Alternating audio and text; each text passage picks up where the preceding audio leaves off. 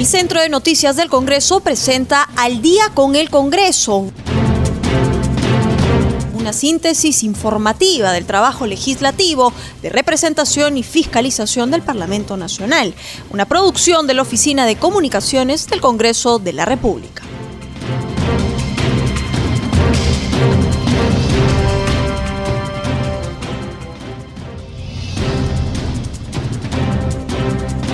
Buenas noches, bienvenidos al programa Al Día con el Congreso. Los saluda Rómulo Vargas y los acompañaré en esta jornada informativa con las principales noticias del Parlamento Nacional.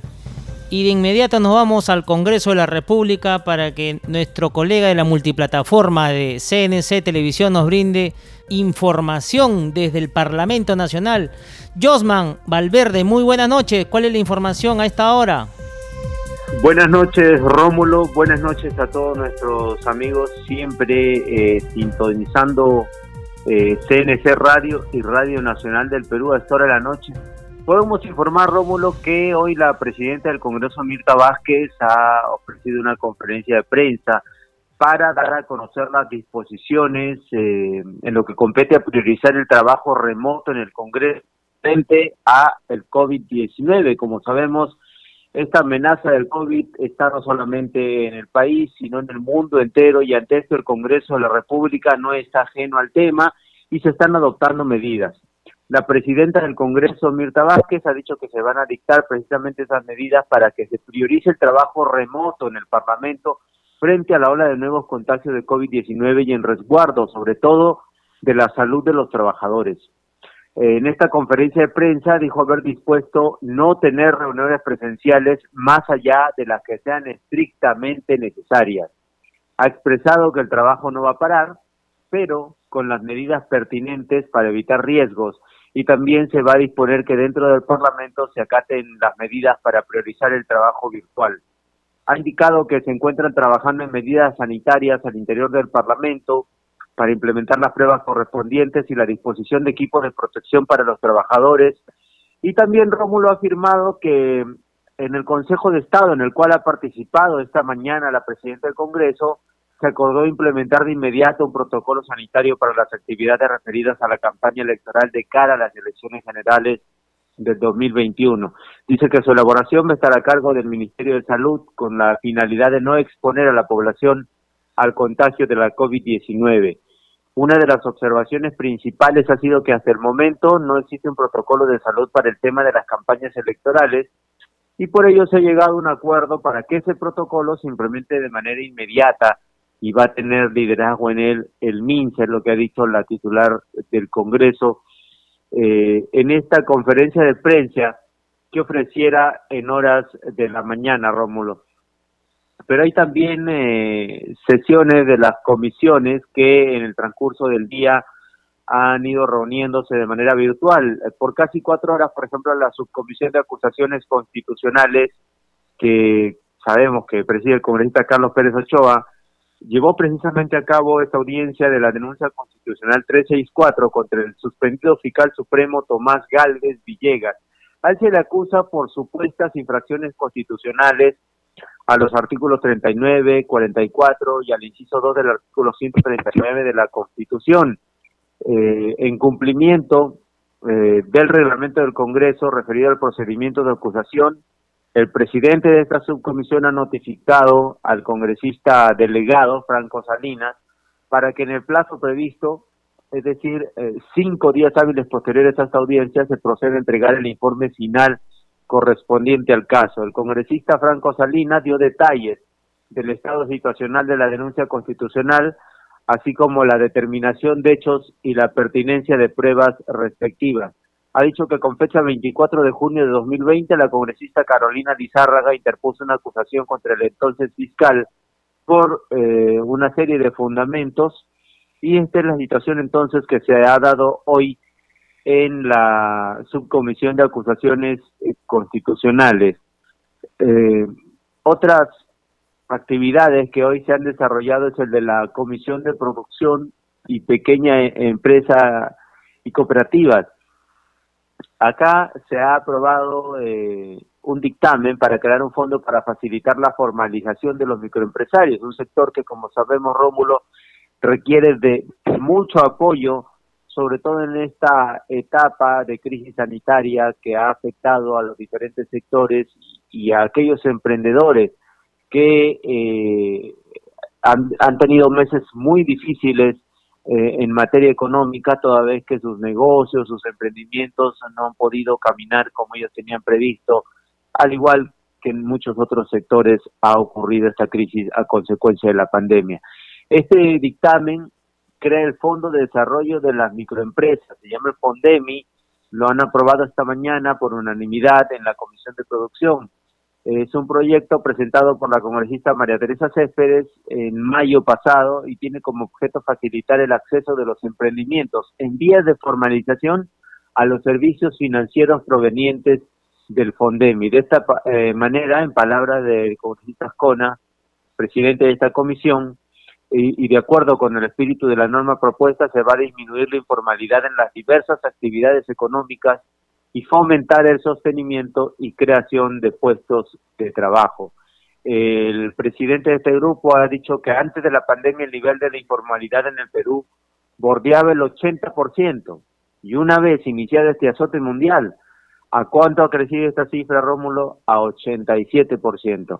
Así que, sin duda, un sector que requiere también el apoyo eh, del Estado y desde el Congreso de la República se viene eh, dando estas normas que van a facilitar precisamente su recuperación económica eh, más adelante cuando se dé esta situación que todos esperamos, que acabe esta crisis ah, del coronavirus, del COVID-19. Es la información, Rómulo, en el Congreso de la República de las actividades desarrolladas en las últimas horas. Vamos a continuar contigo para conocer eh, más noticias. Adelante y muy buenas noches. Gracias, Josman. Nos reencontramos el día de mañana con mayor información del Parlamento Nacional.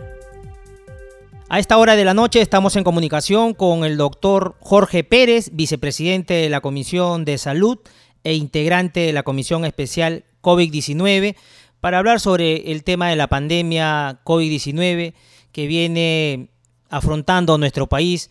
Hoy lunes 18 de enero se cumplen 309 días del estado de emergencia decretado por el gobierno desde la mitad de marzo del 2020 para frenar los contagios de COVID-19 en el país.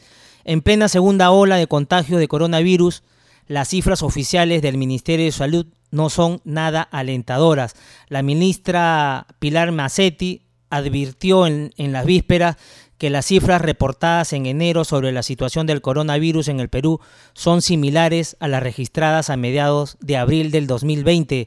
Congresista Pérez, muy buenas noches, gracias por aceptar la entrevista con CNC Radio. Eh, muy buenas noches, Rómulo. Eh, sí, en realidad eh, es escalofriante todo lo que está pasando. Hay muchas personas que no están viendo la situación propio del el individualismo que vive este país, hay mucho individualismo, si es que no te toca tus puertas, si es que la enfermedad no está al costado con un familiar tuyo, si es que no tienes a alguien muriéndose, definitivamente para ti no pasa nada, para nosotros no pasa nada y que, y que el resto pues sufra lo que tenga que sufrir por cualquier problema, pero nosotros no aportamos absolutamente nada al, al mejoramiento y necesitamos de toque de queda, necesitamos de un policía, de un militar que te digan no salgas, quédate en casa eh, o, guarda la distancia y todo lo demás. Ese es el problema. Lamentablemente, vivimos en un país donde hay mucho individualismo, mucha mezquindad. Nuestro metro cuadrado vale más que, que la parte social, vale más que la ciudadanía. Entonces, esto trae como consecuencia que tenemos un virus, tenemos una pandemia y obviamente el comportamiento ciudadano trae como consecuencia todo esto. Sin embargo, Rómulo, que es importantísimo decirlo, yo soy un médico, soy un salubrista, y me voy a despojar un poco del tema congresal para poder decirte ahí algo que es para mí importante. El comportamiento de la pandemia tiene que ver específicamente con una estadística epidemiológica. Y eso lo dije al inicio, en el mes de marzo, antes de que llegue la pandemia al Perú. El comportamiento es el siguiente. De 100 personas que se contaminan, de 100 personas que se contaminan, dos personas van a ser SARS, síndrome respiratorio agudo severo. y de esas dos personas es probable que uno de ellas muera. ¿Qué significa eso? La tasa de mortalidad y la tasa de letalidad, que son cosas totalmente distintas. Lo que vamos a hablar es la tasa de letalidad. Entonces, si nosotros tenemos 33 millones de peruanos, obviamente esperamos de un universo de 33 millones de contaminados, 660 mil personas que van a ser síndrome respiratorio agudo severo. De esa cantidad, por lo tanto, estamos hablando de que 330 mil personas es probablemente que fallezcan. ¿Cuántos muertos, ¿Cuántos muertos hay? Ya tenemos 30 mil personas, casi 40 casi 40 mil, para ser exacto, 38 mil personas muertas de manera oficial. No se hablan de la gente que ha muerto en el anonimato con el coronavirus. Por lo tanto, si te das cuenta, el valor de contaminación y el poder de letalidad no es muy distinta a la, estadística epidemiológica, 0.1%. Entonces, ante esa situación, ¿cuál es, cuál es la, la, la situación, cuál es la, eh, el grado de trabajo que tiene el Estado para salvaguardar una problemática que estadísticamente está comprobada que así va a ser. Entonces, ¿cómo nos agarró la pandemia? Con 700 camas UCI. ¿Con cuántos médicos eh, eh, intensivistas? 700 médicos intensivistas. En ese sentido, mi querido Rómulo y población en general, sé que ahorita en la noche las cosas ya están un poco más calmadas, pero ante esa situación, ¿cuál, ¿qué es lo que nos espera en el tiempo? Nos esperan 300.000 personas contaminadas. En ese sentido, Rómulo y público en general, lo que urge en este momento es un plan de dos vías. Primero, de mitigar la y, cómo está yendo ese, esa curva de crecimiento de contaminación que hace dos semanas era de 0.5, ¿de acuerdo? La réplica era del 0.5 y ahora la réplica es cuatro veces más. O sea, la contaminación es cuatro veces mucho más grande. Entonces, a eso le sumas la, poca capacidad resolutiva de los establecimientos de salud y de los hospitales, donde solamente estamos trabajando con el 40% de salubristas, de médicos, porque la mayoría de ellos o han muerto, tenemos más de 200 médicos muertos, o están en sus casas producto de que tienen alguna enfermedad concomitante, o están con algún tipo de problema simplemente porque no quieren trabajar. Entonces, tenemos el ambiente perfecto para que exista una oleada, que yo no le llamo ola, le llamo tsunami. Este es un tsunami de muerte y la gente no lo está entendiendo. No está entendiendo que la gente se está contaminando mucho más que a inicio de la pandemia, mi querido Rómulo. Y eso tenemos que decirlo ahora porque hay trabajo de dos vías, tanto de parte del Estado, con el fortalecimiento inmediato de la unidad de cuidados intensivos a nivel nacional, no bastan las 1.700 camas, no bastan 2.000 camas. Por lo menos tenemos que tener 3.300 camas según la estadística epidemiológica. Pero para poder dominar 3.300 camas, mi querido Rómulo, necesitamos también algo parecido con el tema de los médicos intensivistas, que solamente son 700, y algunos de ellos que ya fallecieron. Entonces, ¿qué necesitamos? Recurso humano. ¿Y ese recurso humano a qué nivel tiene que estar? a nivel de un médico intensivista. ¿Cuáles son los médicos que pueden hacer la labor de un intensivista?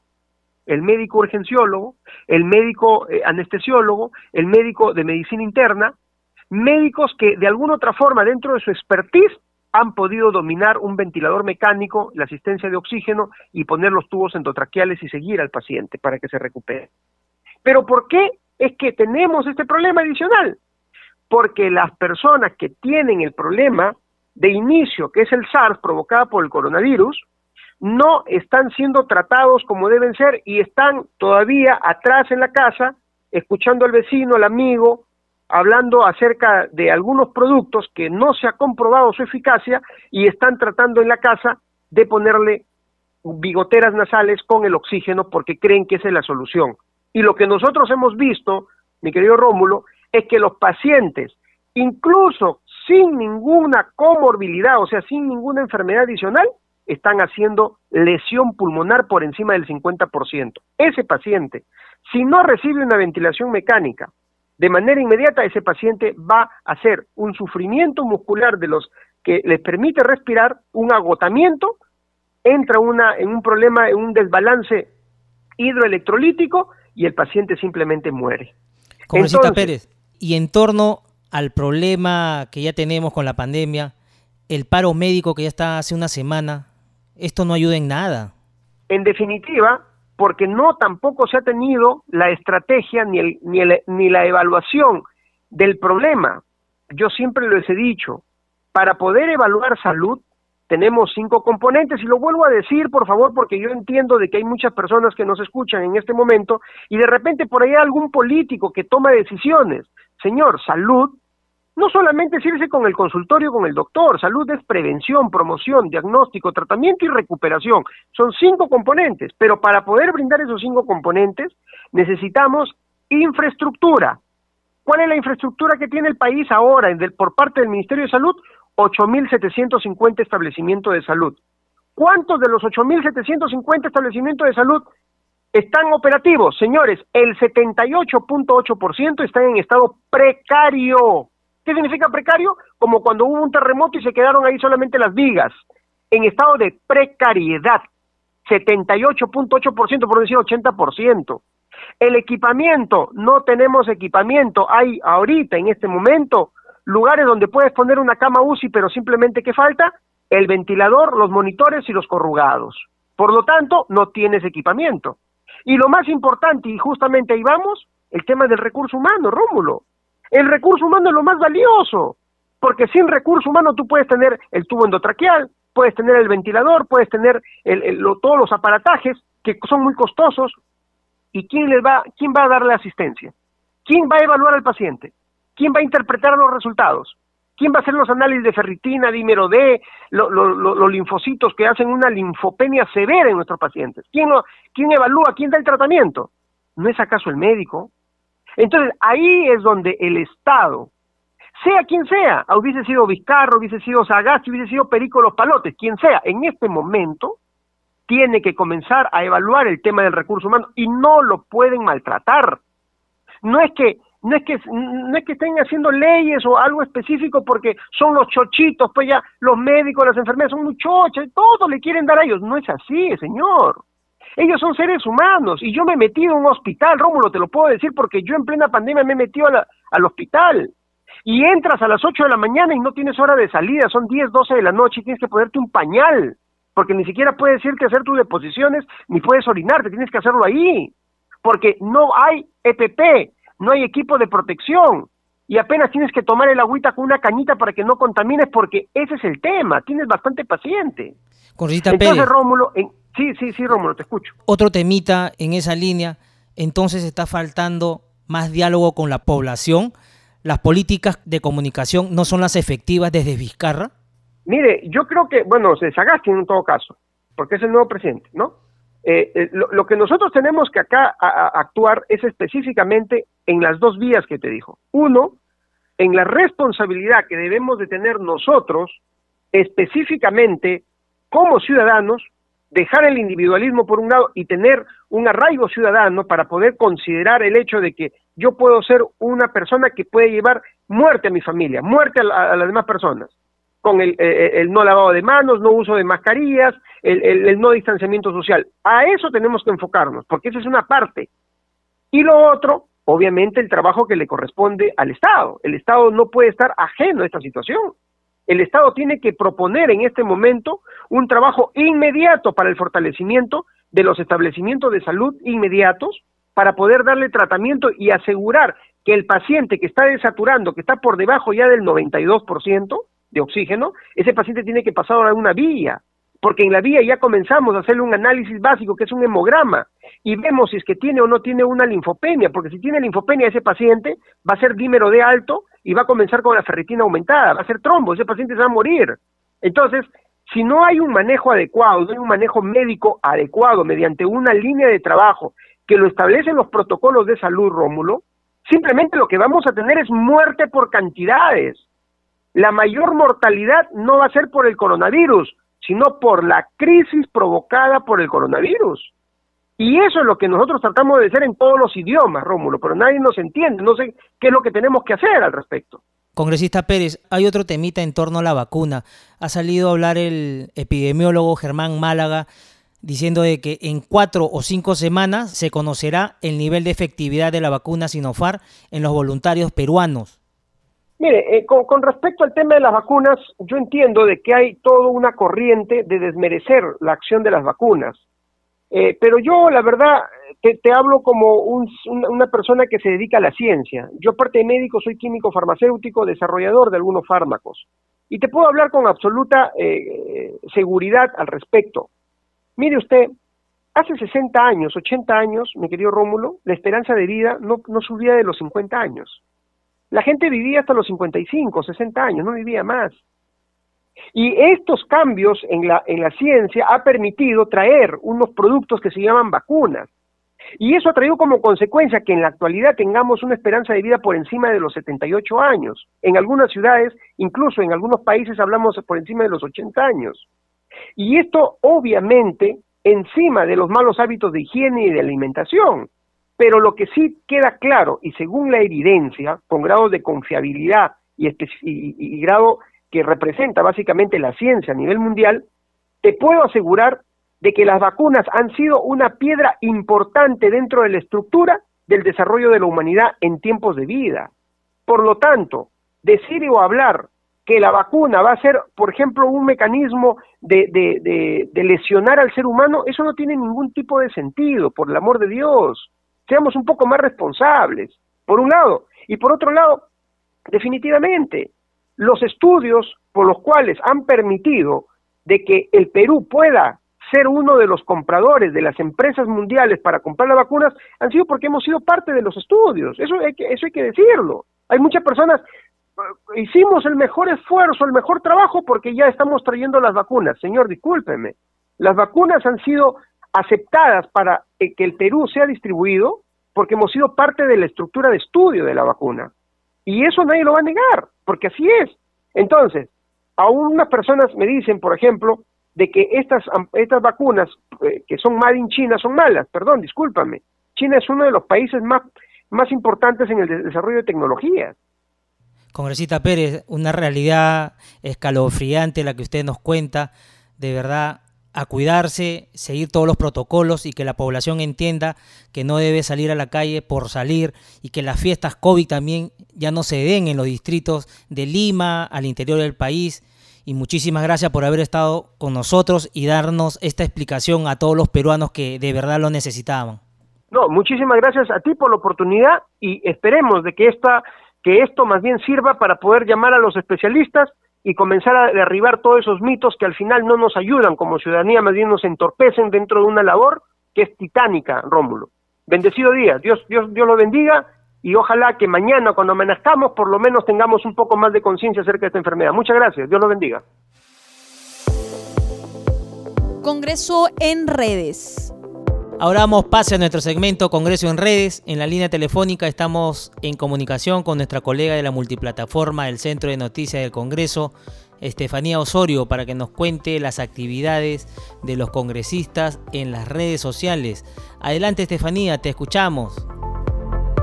Hola Rómulo, ¿cómo estás? Un saludo a todos los oyentes de Radio Nacional y también a los que nos escuchan desde CNC Radio del Congreso Hoy, lunes 18 de enero del 2021, vamos a conocer algunas publicaciones de los congresistas en las redes sociales. Hoy, 18 de enero, Lima está de aniversario, pues cumple 486 años de fundación. El Congreso de la República del Perú comparte un saludo en sus redes sociales, pues lo conmemora con solidaridad y prevención y también comparte tres datos sobre nuestra capital, uno de ellos, en Lima se inició la vida parlamentaria con la instalación del primer Congreso Constituyente en 1822. En Twitter, el Congreso de la República compartió este mensaje de sentidas condolencias a los familiares y amigos del ex parlamentario Víctor Cristólogo Espejo tras su sensible fallecimiento. En el mensaje se señala que este poder del Estado hace votos por la pronta recuperación de su esposa e hijos. Seguimos con el congresista Juan Carlos Oyola. Indicó que a través de su cuenta de Twitter, ante la inminente segunda ola de la COVID-19, se encuentra visitando los centros de salud Esta vez llegó a Umay, donde constató la falta de oxígeno, medicamentos, equipos de protección personal y módulos para triaje. Indicó que lo que se tiene que fortalecer es el primer nivel de atención. Y por último vamos con el congresista Daniel Ocea Yucra, pues recordó en Twitter que un día como hoy, en 1911, nació en Andahuaylas el escritor poeta, traductor, profesor, antropólogo y etnólogo peruano José María Arguedas Altamirano, reconocido por sus grandes obras literarias con una visión más rica e incisiva del mundo indígena.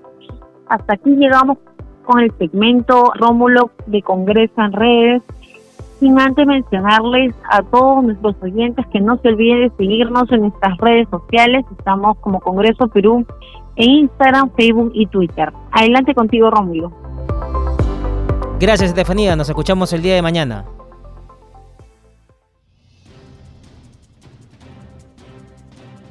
Nos vamos al corte comercial y ya volvemos con más en Al día con el Congreso. Estaremos en la línea telefónica con la congresista Rocío Silva Santiesteban, vocera de la bancada del Frente Amplio. Volvemos.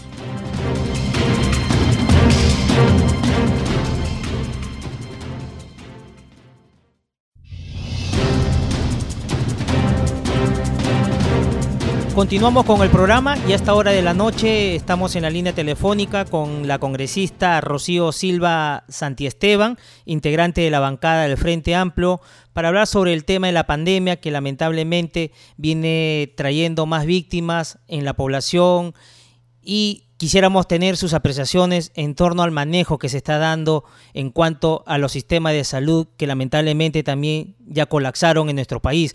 Congresista Silva Santiesteban, muy buenas noches, gracias por acceder a la entrevista. Eh, buenas noches, Rómulo. Eh, mira, en relación con el tema del sistema de salud, pues lamentablemente no se ha podido eh, desarrollar una estrategia eficiente para aumentar las camas UCI, para, digamos, eh, permitir también que los eh, trabajadores de todo el sistema de salud puedan tener eh, también un doble trabajo, a pesar de que nosotros ya hemos dado la, la ley en el Congreso. Y me parece que también habría que hacer un mea culpa sobre la situación del Congreso, ¿no? Porque creo que el tema de la vacancia le quitó muchísimo, muchísimo tiempo a la prevención de una segunda ola. Congresista Silvia Santiesteban, y en torno a las declaraciones que ha brindado la presidenta del Congreso, la congresista Mirta Vázquez, referente a esta reunión que ha sostenido con el Consejo de Estado para ver el tema del proceso presidencial y los protocolos. Se van a extender los horarios también de la votación para que la población vaya con tranquilidad y sin hacer tumultos. También se, se va a promover el teletrabajo acá en el Congreso debido a la pandemia. ¿Qué alcance nos podría dar? Bueno, en relación con el tema de, de la situación de los protocolos para las elecciones, mire, protocolos, con protocolos y con protocolos estrictos, las elecciones son el día del tumulto nacional. Esa es la verdad.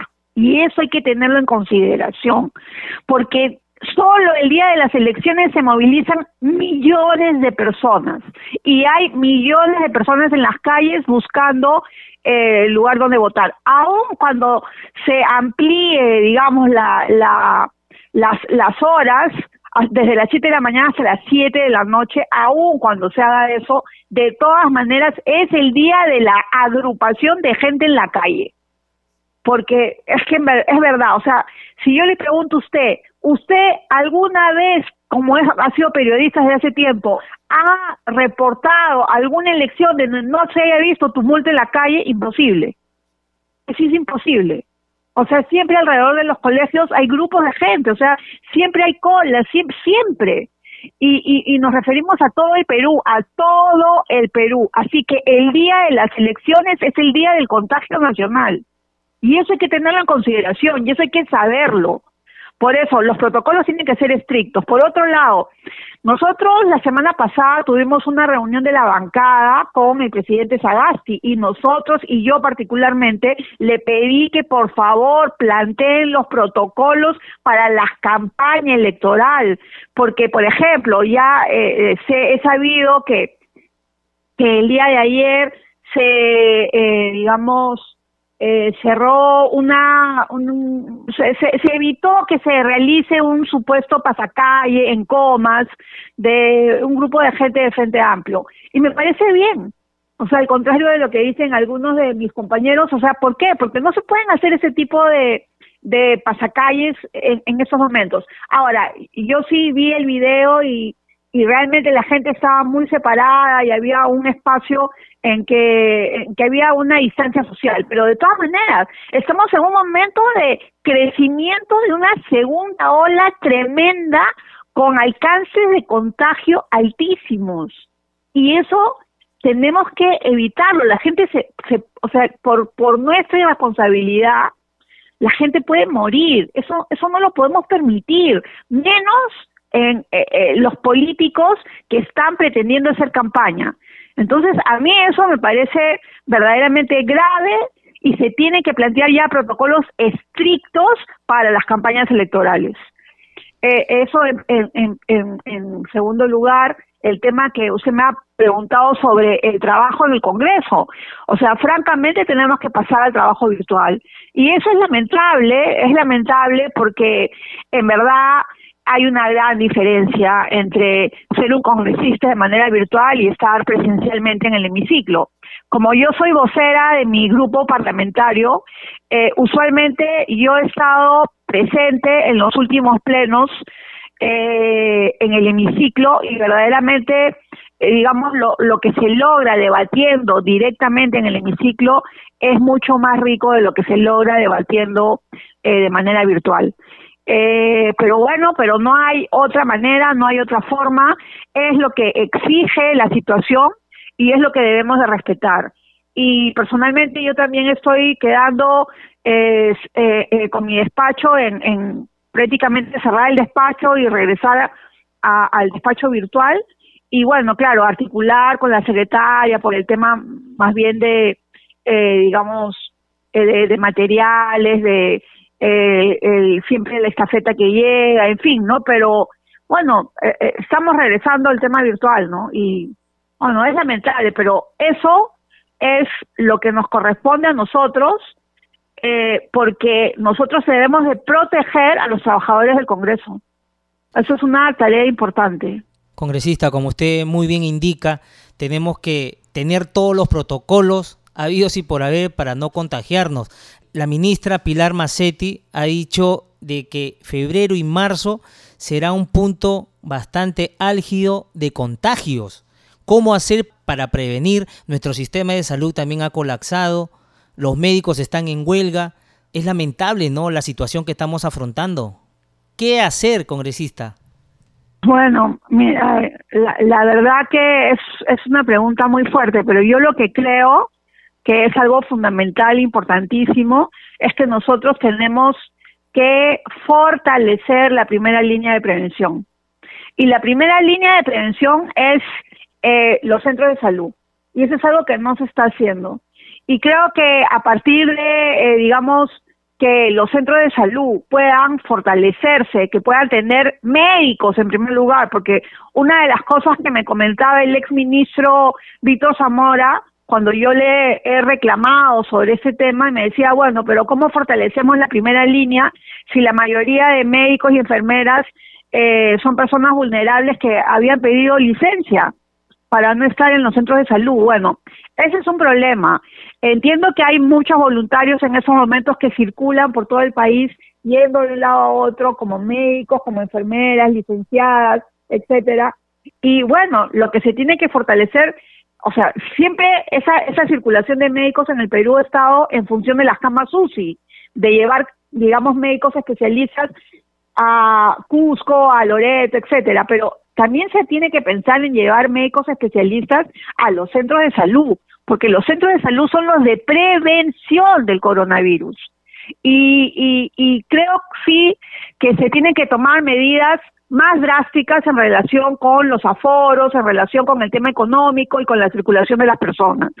Porque estamos verdaderamente subiendo de una manera eh, en picada, subiendo así hacia arriba, eh, digamos en contrapicado a, a, cifras que espero no no se no se vuelvan cifras eh, tremendas eh, pero se tienen que tomar decisiones más estrictas no yo yo sería la idea de los domingos cerrar hacer digamos un un cierre absoluto aun cuando yo sé que eso va a afectar eh, a, por supuesto, los negocios, etcétera, ¿no? Entiendo perfectamente que la gente también necesita salir de su casa para trabajar, eh, sobre todo los, los que están trabajando en el ámbito informal, pero realmente esa es, ese es el espacio donde se producen la mayor cantidad de contagios.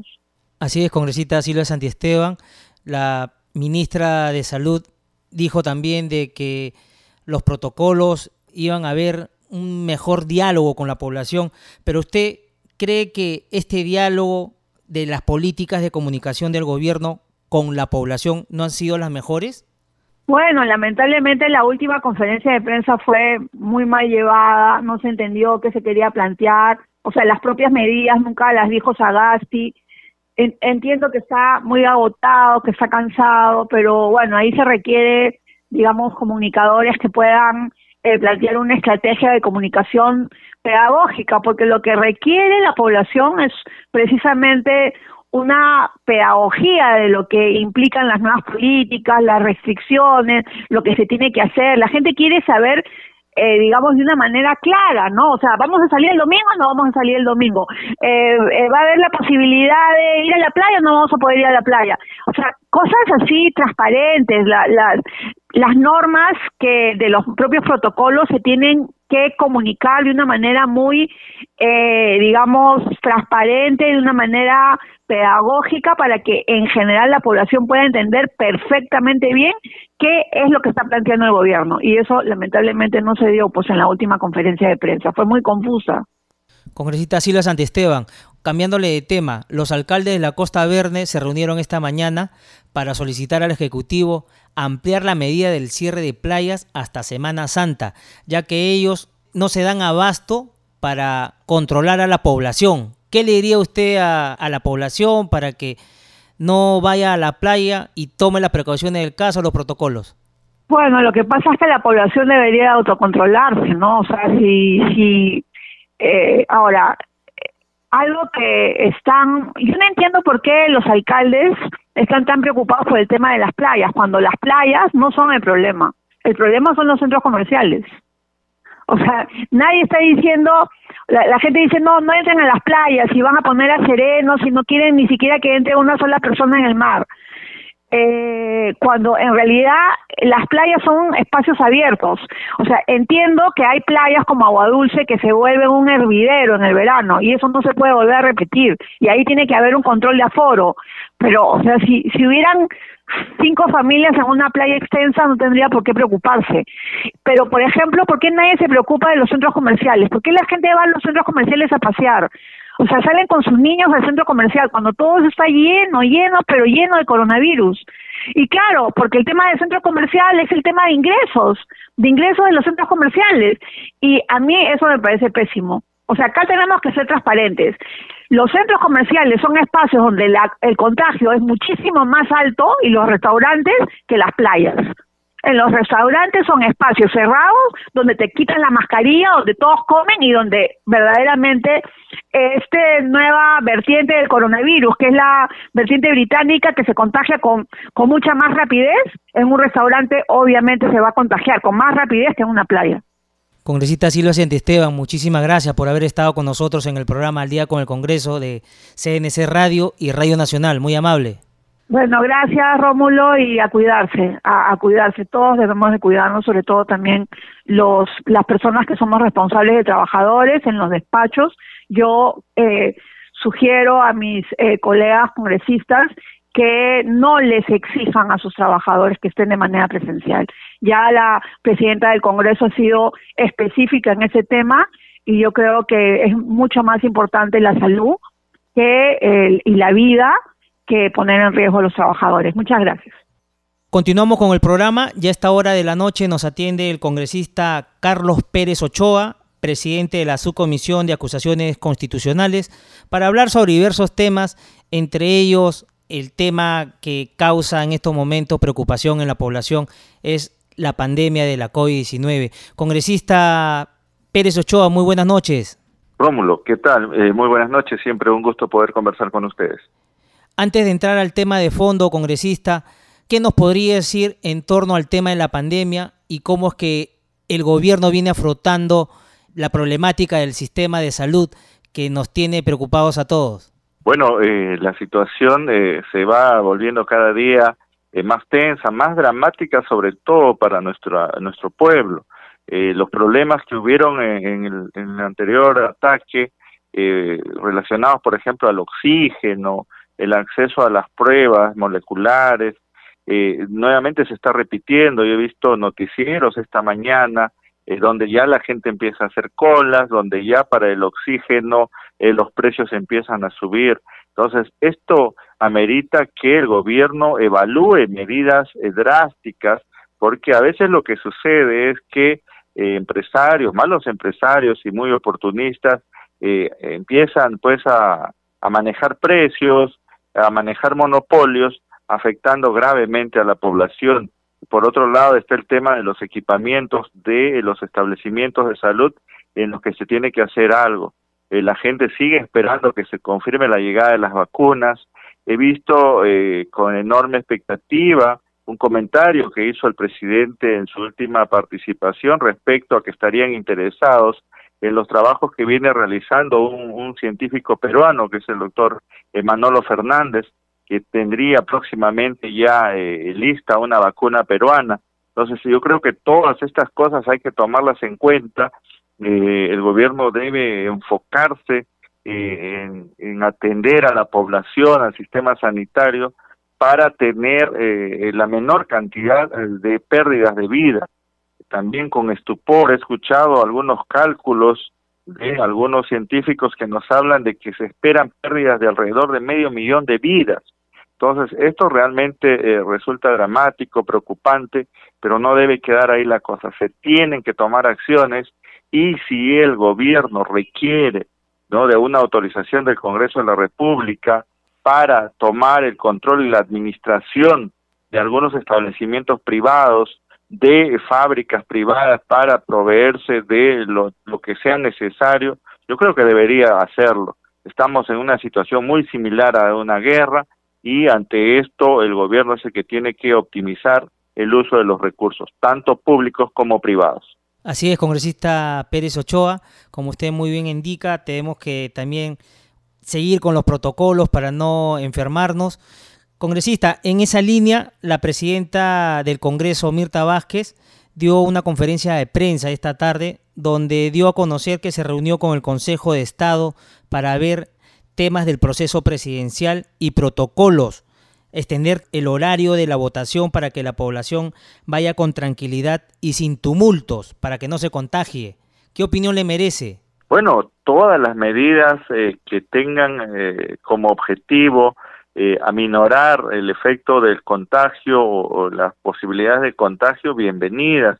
Yo creo que acá todos tenemos que sumar, yo saludo la preocupación de la señorita presidenta del Congreso, que eh, conjuntamente con su mesa directiva, no eh, ha hecho eh, conocer una serie de medidas y también propuestas al ejecutivo. desde aquí mi invocación a que el ejecutivo tome en cuenta estas recomendaciones, estas sugerencias, estos aportes que están saliendo del legislativo y que respaldamos. Congresista Pérez Ochoa, cambiándole de tema, perdón, usted en horas de, de la mañana convocó una, una sesión en su comisión para tocar el tema de Tomás Alaino Galvez Villegas, fiscal supremo. ¿Qué balance nos podría hacer en torno a los temas abordados? Sí, esta mañana se ha realizado la catorceava sesión ordinaria de la Subcomisión de Acusaciones Constitucionales y el punto de agenda eh, ha sido hoy día eh, el ver eh, la audiencia eh, sobre la denuncia constitucional 364, eh, donde la denunciante es la congresista Carolina Lizarra Houghton y el denunciado, el fiscal supremo Tomás Aladino Gálvez Villegas, en una materia denominada juicio político. Eh, la audiencia se ha realizado con total normalidad, ha sido por sus características de la denuncia, ha sido una audiencia pública, eh, ha sido visualizada por los diferentes canales que tiene el Congreso de la República, a diferencia de una anterior que eh, por eh, también sus características tenía la opción de ser solicitada como reservada por el enunciado. En este caso, teniendo en cuenta que se trata de infracciones a la Constitución, la audiencia ha sido pública y ha podido ser visualizada a nivel nacional.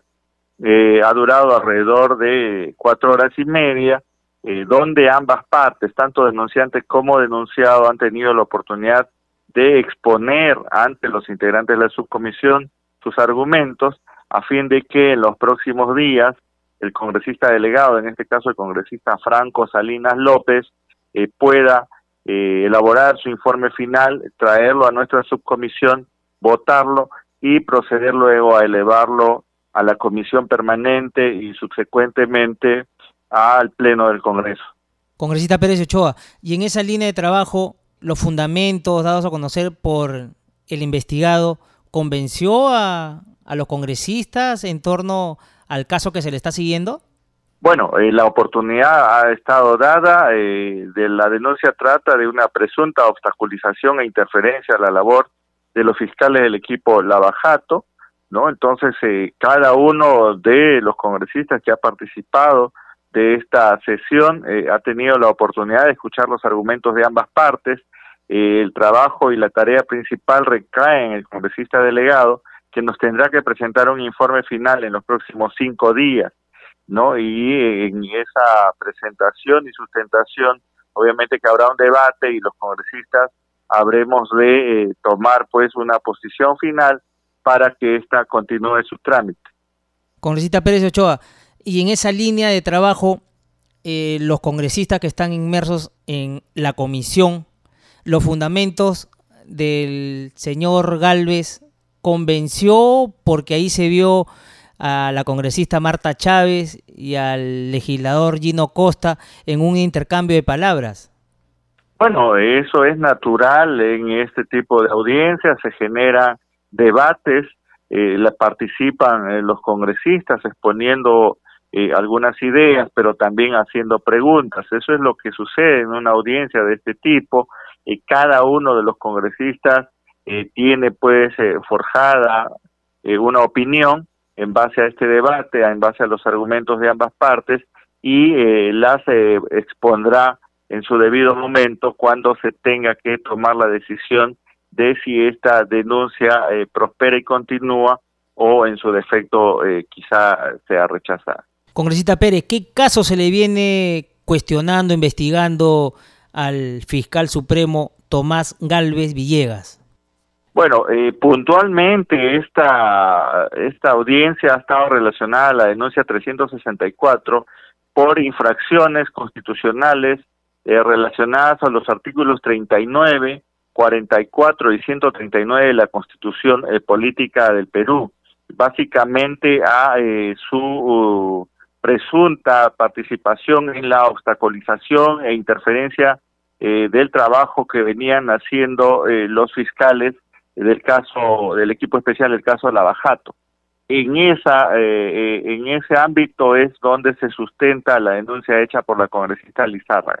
Perfecto, congresista Pérez Ochoa, vamos a seguir de cerca la comisión que usted preside para tener más apreciaciones sobre el tema, lo estaremos molestando, llamando para tener sus apreciaciones. Muchísimas gracias por haber estado con nosotros. Claro que sí, Rómulo, de verdad yo te agradezco la oportunidad de poder eh, llegar eh, a través de tu programa y comunicar a la ciudadanía el trabajo y el gran esfuerzo que viene haciendo nuestra comisión en estas audiencias, en estas sesiones que muchas veces eh, son bastante dilatadas, pero que únicamente pues nos aboca el poder llegar a la verdad de los hechos, el poder aplicar eh, la justicia tal como lo considera o lo contempla eh, la Constitución Política y el Reglamento del Congreso. Muchas gracias, muy buenas noches.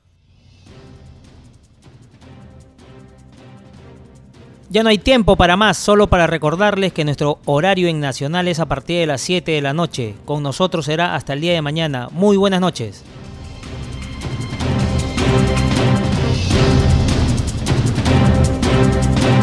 El Centro de Noticias de Congreso presentó al día con el Congreso una síntesis informativa del trabajo legislativo, de representación y fiscalización del Parlamento Nacional, una producción de la Oficina de Comunicaciones del Congreso de la República. Los invitamos a visitar nuestras redes sociales y sitio web www.congreso.gov.pe.